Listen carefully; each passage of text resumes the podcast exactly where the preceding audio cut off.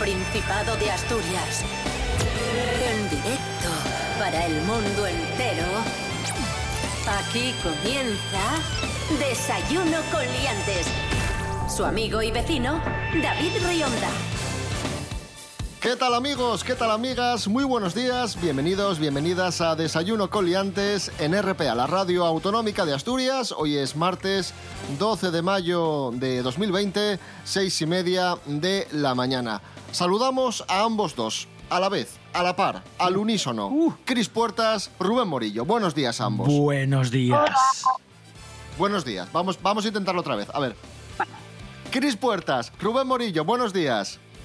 Buenos, días. Muchísimo mejor. Un aplauso para, para Gracias, ellos. Qué gracias, bien lo, lo han hecho. Fantástico. Gracias. Gracias, amigos. Gracias. Bueno, amigos, el día solo puede ir a mejor.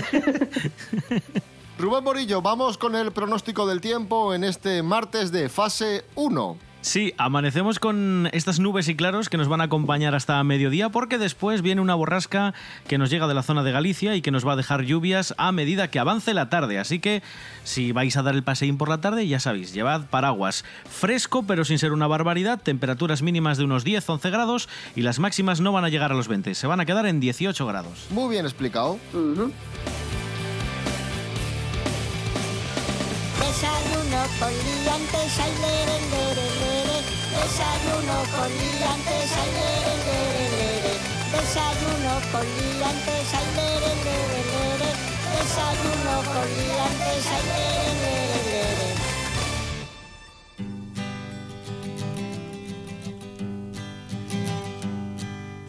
busted flat in Baton Rouge, waiting for a train,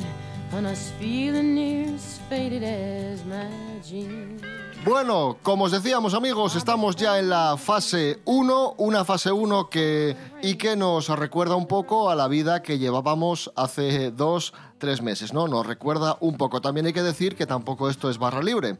Son unas medidas que suavizan un poco la, situación, el gobierno levanta la mano, pero tampoco es para ir por ahí alegremente a la juerga, porque no, el virus sigue por ahí, es una fase de acercamiento, pero el problema no está resuelto todavía, ¿de acuerdo? que nos dejen salir a pasear como, como ocurrió hace unas semanas o que ahora podamos ir a, a tomarnos un café, a cortarnos el pelo. Sí, es, es una pequeña apertura, pero siempre de- desde, desde, como digo, el sentido común. Es decir, que nos dejen hacer este tipo de cosas no significa que, que hayamos vuelto a la normalidad. El virus sigue estando ahí y estos son pequeñas medidas para que todos los empresarios puedan empezar a engrasar la maquinaria de cara a la uh, futura normalidad que vayamos a tener. Creo que es importante recordar que aquí lo importante es la responsabilidad de cada uno. Porque si solamente hacemos las cosas o no en base a que nos riñan o nos multen, no vamos a ninguna parte. Entonces, si además no queremos que nos estén eh, restringiendo todas las libertades y tal, pues tendremos que tener una responsabilidad individual cada uno y actuar también con un poco de lógica. Que ahora se permiten muchas más acciones y muchos más movimientos, sí, pero no es obligatorio. Claro. no es obligatorio eh, ni salir todos los días a todas horas, ni salir del, ni, ni, ni- ni muchísimas cosas. Y que no es un capricho. Hay mucha gente que parece que se toma estas medidas que, que ha adoptado el gobierno, medidas drásticas, como un capricho, como que están encantados de que se pare Claro. la economía, como que están encantados de que estemos cerrados en nuestras casas. No, han sido medidas excepcionales motivadas por una pandemia mundial. Es que no el- nos olvidemos que no es, que un hay gente, capricho. hay gente que cree que el problema eh, ya está solucionado y que nos están frenando. Y es completamente al contrario. El problema no está terminado. Lo que pasa es que se nos están abriendo y nos están dando un poco más de manga. Pero el problema sigue Por ahí. motivos económicos, no sanitarios. Claro. Entonces, quiero decir, porque hay que abrir, porque, porque si no se va la economía al traste. Entonces, en la medida de lo posible, pues eso, ser responsables. Y yo lo que sí que me da la sensación de que es algo muy sencillo, que sí que podemos intentar hacer todos, es las. Sigue habiendo fases en cuanto al paseo, sobre todo de la gente mayor, intentar evitar en la medida de lo posible Claro. coincidir todos a esas horas, porque son el grupo de más riesgo. Eh, y hombre, ahora mismo se puede ir a casa de y se puede visitar, seamos responsables. Y ahora salimos mucho más y podemos tenerlo nosotros fácilmente. Claro.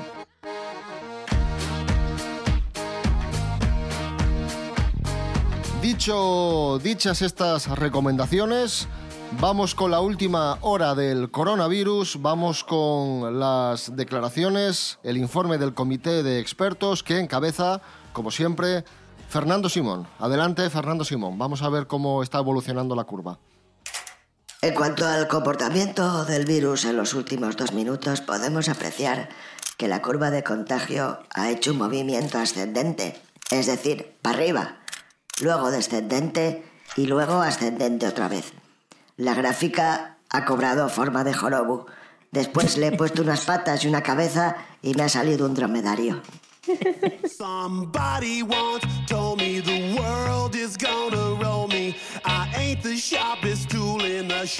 Gracias, Fernando Simón. Continuamos hablando del coronavirus y de la faceta solidaria de Cristiano Ronaldo y su pareja, que han donado prendas icónicas para luchar contra el COVID-19. Noticia que nos trae Jorge Aldeitu. Buenos días, Jorge. Muy buenos días amigos. En estos días que estamos viviendo la pandemia del COVID-19 son muchos los famosos que dan la cara y que ayudan para que esta pandemia salga adelante, sobre todo aportando material también hay famosos que lo que hacen es promover acciones para conseguir material y lo que ha hecho Georgina Rodríguez, la novia de Cristiano Ronaldo, es poner a subasta cinco prendas de ropa y en esa subasta sacará dinero para hospitales españoles. Lo ha contado en su Instagram, según dice, ahora estamos atravesando un momento horrible en el que los hospitales, enfermeras, médicos, todo el personal sanitario y los enfermos de coronavirus necesitan nuestra ayuda y España está sufriendo mucho debido a la pandemia del COVID-19 y por ello quiere ayudar. El que quiera adquirir una de las prendas de Georgina lo tendrá que hacer a través de la aplicación Lees y allí podrá encontrar cuatro prendas monísimas de Georgina Rodríguez, entre las que se incluye un vestido azul, que es uno de sus vestidos más míticos, y también pone a subasta una camiseta de Cristiano Ronaldo de la Juventus firmada por él mismo. Así que esperamos que a través de estas subastas recaude mucho dinero que va para los hospitales españoles. Lo hace así porque en Portugal sabemos que están bastante mejor y han salido menos damnificados de esta pandemia y lo que hace es ayudar a los españoles. Así que le honra, muchísimas gracias Georgina y seguiremos atentos a ver qué pasa. Un saludo, liantes.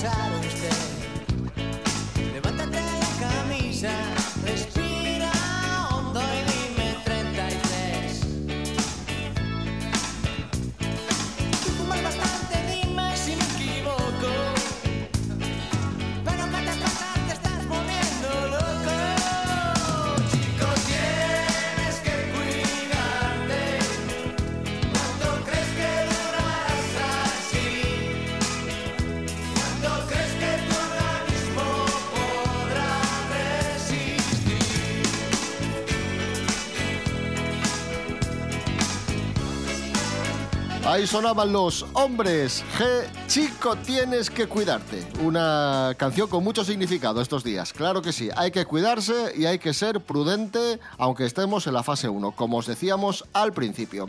Bueno, más noticias de Asturias.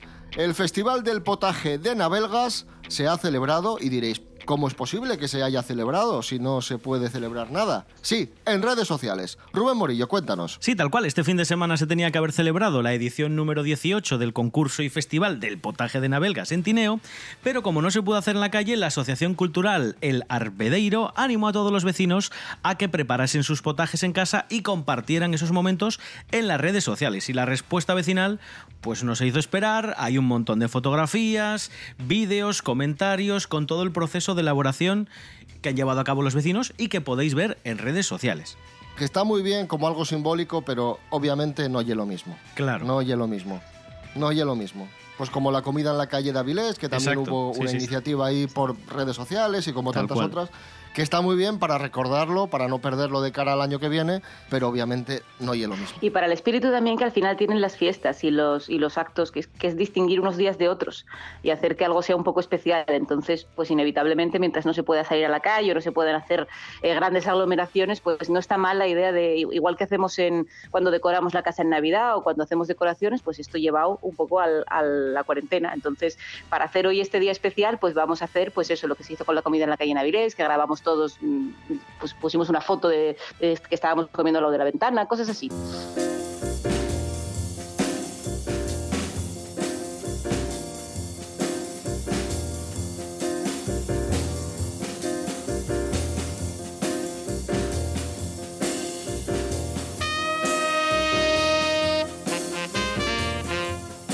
Vamos con más iniciativas que surgen a raíz de, la crisis del coronavirus. La versión asturiana de Color Esperanza, de la canción Color Esperanza, se está haciendo viral en redes sociales. Más de 70 alumnos de las escuelas de música tradicional de Navia y Castropol están eh, pues estos días circulando por nuestros muros, por nuestras redes con esta canción de Diego Torres, con esta versión de, del, del conocidísimo tema Color Esperanza, en el que colaboran Marisa Vallerroso, Juan Coloma, Lucía Pérez y Serafín Zubiri. Vamos a escuchar un poco. A ver.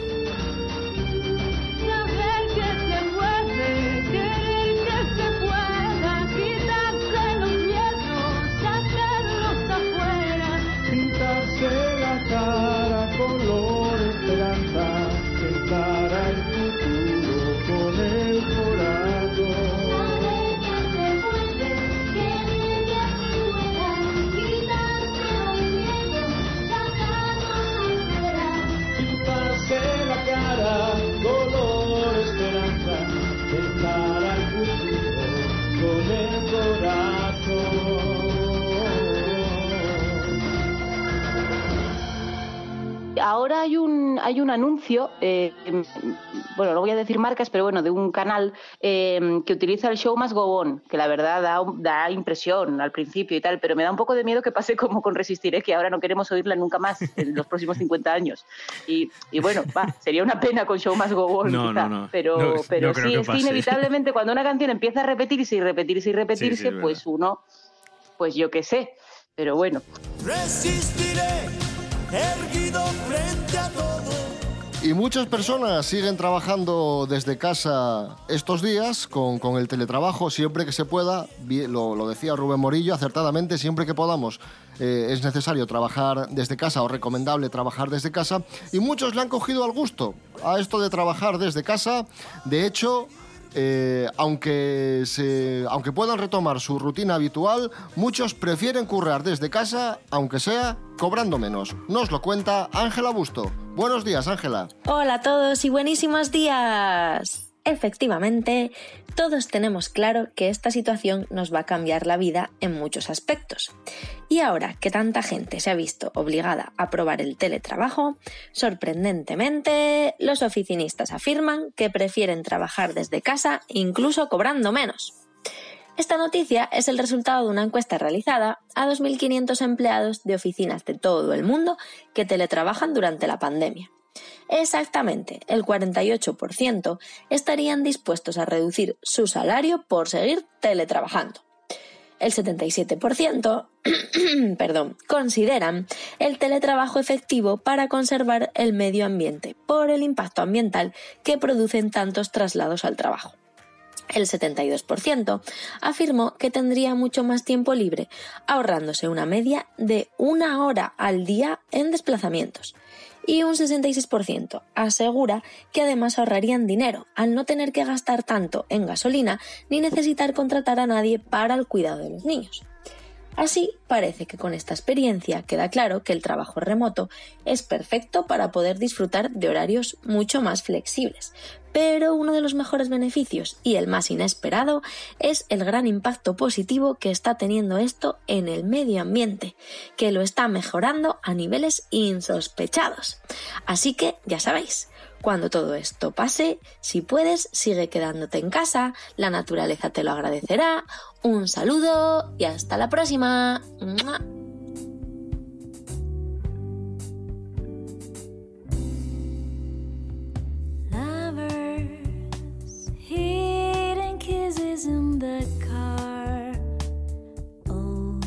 Waiting for the night where time seems to fly. Lovers, they can feel their love forever, making plans to be together. Want to dance their favorite song.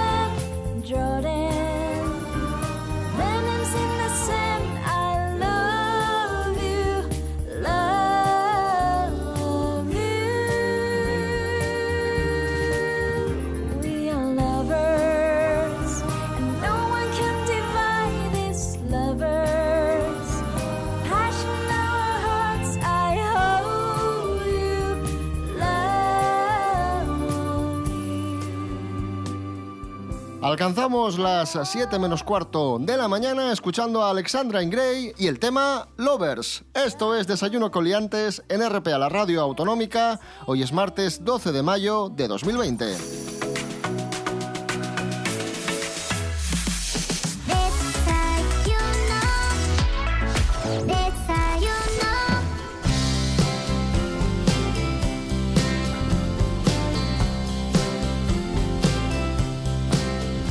Atención al siguiente titular. Bueno, el titular este es mío, pero la noticia la, vais a entender.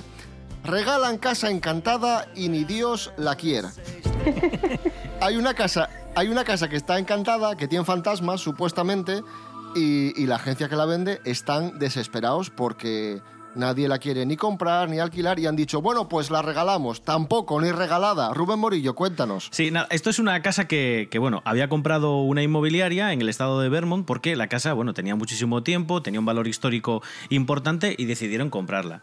Bueno, eh, ¿qué pasa? Que desde entonces, pues eh, prácticamente nadie se ha interesado por ella. ¿Por qué? Porque tiene una leyenda que se cierne sobre las paredes de este inmueble y por eso nadie se interesa por ella. Dicen que en esta casa habita el espíritu de la dueña que se llama Adele Down, la dueña original, que era una anciana que murió en 1967 en la habitación principal cuando tenía 90 años de edad. En la década de los 80 comenzaron a expandirse rumores de los extraños sucesos que, que supuestamente ocurrían en esta casa, que había presencias, que había fantasmas, que oían ruidos, que se movían las cosas eh, y los objetos que estaban en, el, en, en- este inmueble y bueno, pues muchos testigos incluso aseguran haber visto siluetas que se asoman por las ventanas como de película cuando no tendría que haber nadie en su interior. La reforma de la propiedad pues tiene o va a ascender a unos 80 mil dólares para que sea habitable, pero me parece a mí que por, por mucho que la reformen, no sé yo si alguien la va a querer si llevan tanto tiempo para, para intentar que al menos alguien quiera ir a vivir allí.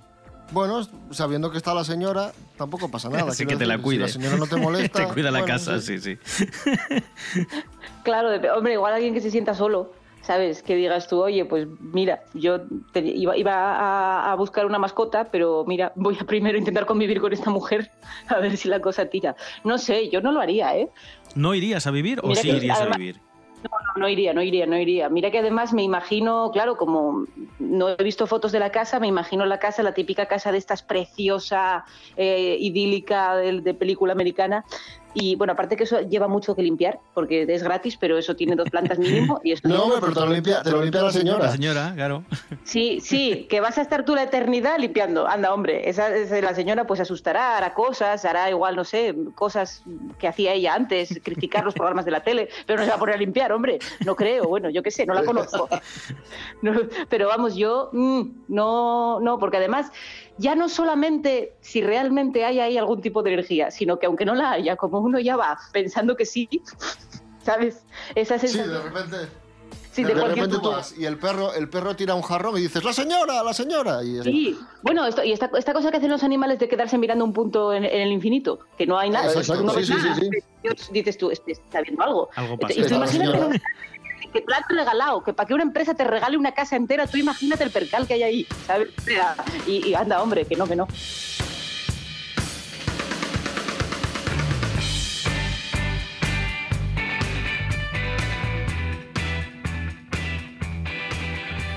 Continuamos. eh, esta noticia te va a encantar, Cris Puertas.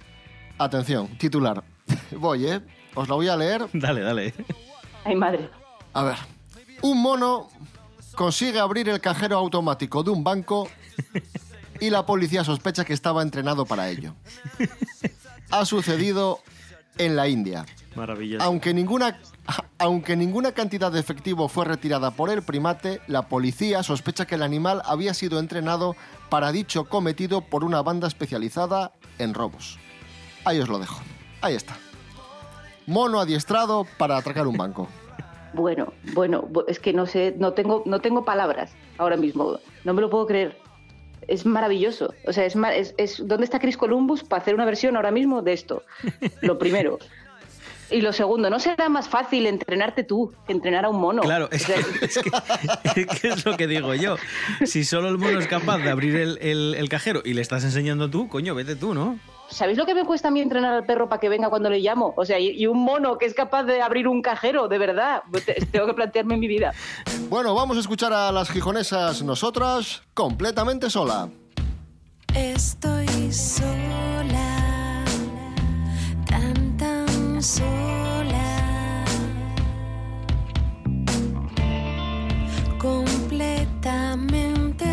completamente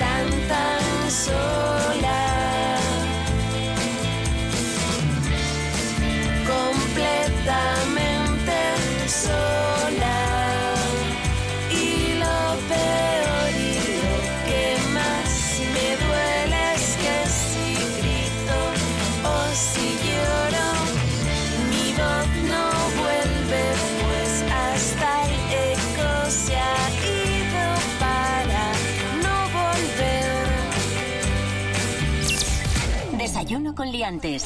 Desayuno. Continuamos en Desayuno con Liantes en RP a la Radio Autonómica de Asturias. Noticias hoy disparatadas, a más no poder, pero verídicas. Eh, esta también te va a encantar, Cris Puertas. Una madre y su hija se disfrazan de coche Pero vamos Para- a ver, hombre. para hacer un pedido en un Macauto. Rubén Morillo, adelante. Os amplío. Sí, eh, una madre belga y su hija se disfrazaron de coche, sí, de coche, para poder realizar un pedido en el Macauto y disfrutar de su hamburguesa favorita, porque el restaurante evidentemente estaba cerrado por todo el tema del, del coronavirus, igual que en nuestro país, que por cierto empiezan a abrir ahora estos días los, las hamburgueserías y las cadenas de comida rápida. Natalie Moormans y su hija de Por si 16 no habéis años... comido suficientes hidratos, Claro. amigos. Esta madre y esta hija, vecinas de la ciudad belga de La Louvier, o La recorrieron más de 500 metros ataviadas como un coche hecho de cartón hasta el restaurante. Mi hija, dice la señora, me pidió ir a por una hamburguesa, pero no teníamos coche para poder hacer el pedido porque el restaurante estaba cerrado por el coronavirus. Esto fue lo que dijo la, la señora en las declaraciones hacia el periódico local de Brussels Times. Ahora bien, también os digo, yo esto lo hice pero sin coche. Aquí ya meto la vivencia morillesca.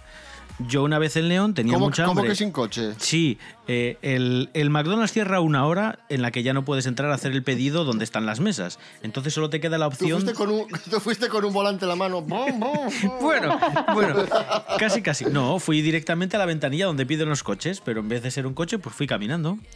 Tenéis que ver la foto del disfraz, que mete miedo. Pero mucho mejor Porque si no disfrazado de no- coche. No penséis que es un disfraz super currado, es una puñetera caja con unos faros pintados. es que es un desastre. Me encanta. mucho mejor. Me encanta, me encanta. Pues mi, mi amada Sandra Lusquiños, que antes eh, pusisteis una canción de Alexandra Ingray, eh, tiene una historia maravillosa, que igual no quiere que la cuente, pero la voy a contar igual, que una vez fue, Hazlo, hazlo. Pidió un taxi para ir al... No. Me parece una historia maravillosa. Sí, sí. Pidió un taxi para ir al Macauto. Para ir para su casa, pero dijo, vamos a pasar antes por el Macauto. Y le preguntó al taxista si quería algo. Sí, sí, sí. Sandra, Sandra es una persona Qué maravillosa, grande. salvo que tenga hambre.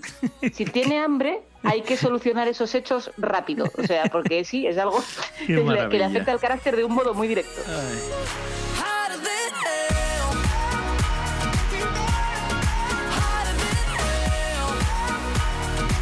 Por favor, que suene Hasta luego, cocodrilo de Parchís. Es una noticia luctuosa, Hasta luego, cocodrilo.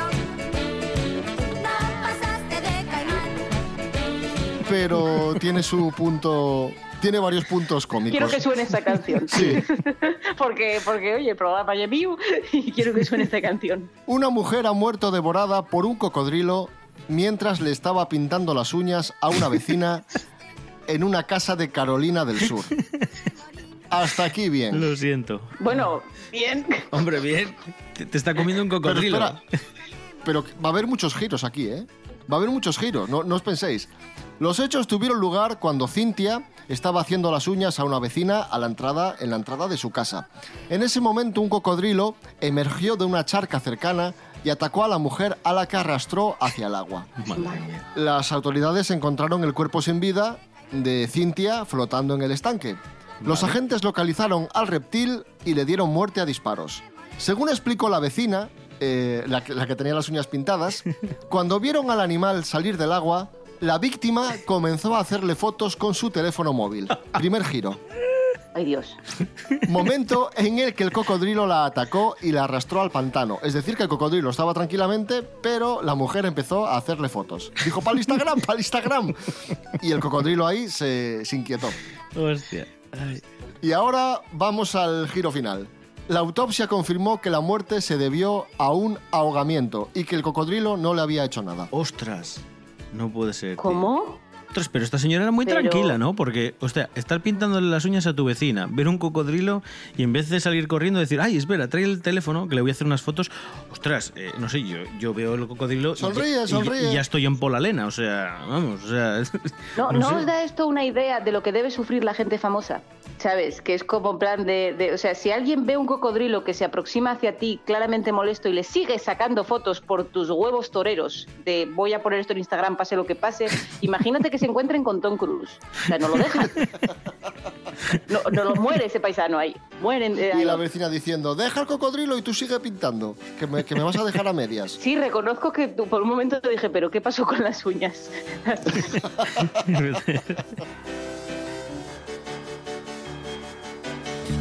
Nos vamos con el Cocodrile Rock de Elton John. Mañana a seis y media de la mañana, más y mejor. Recordad, redes sociales, Instagram, Facebook, desayunocoliantes.com y rtpa.es, radio a la carta. Rubén Morillo, David Rionda, hasta mañana. hasta mañana. Cris Puertas, gracias. A vosotros.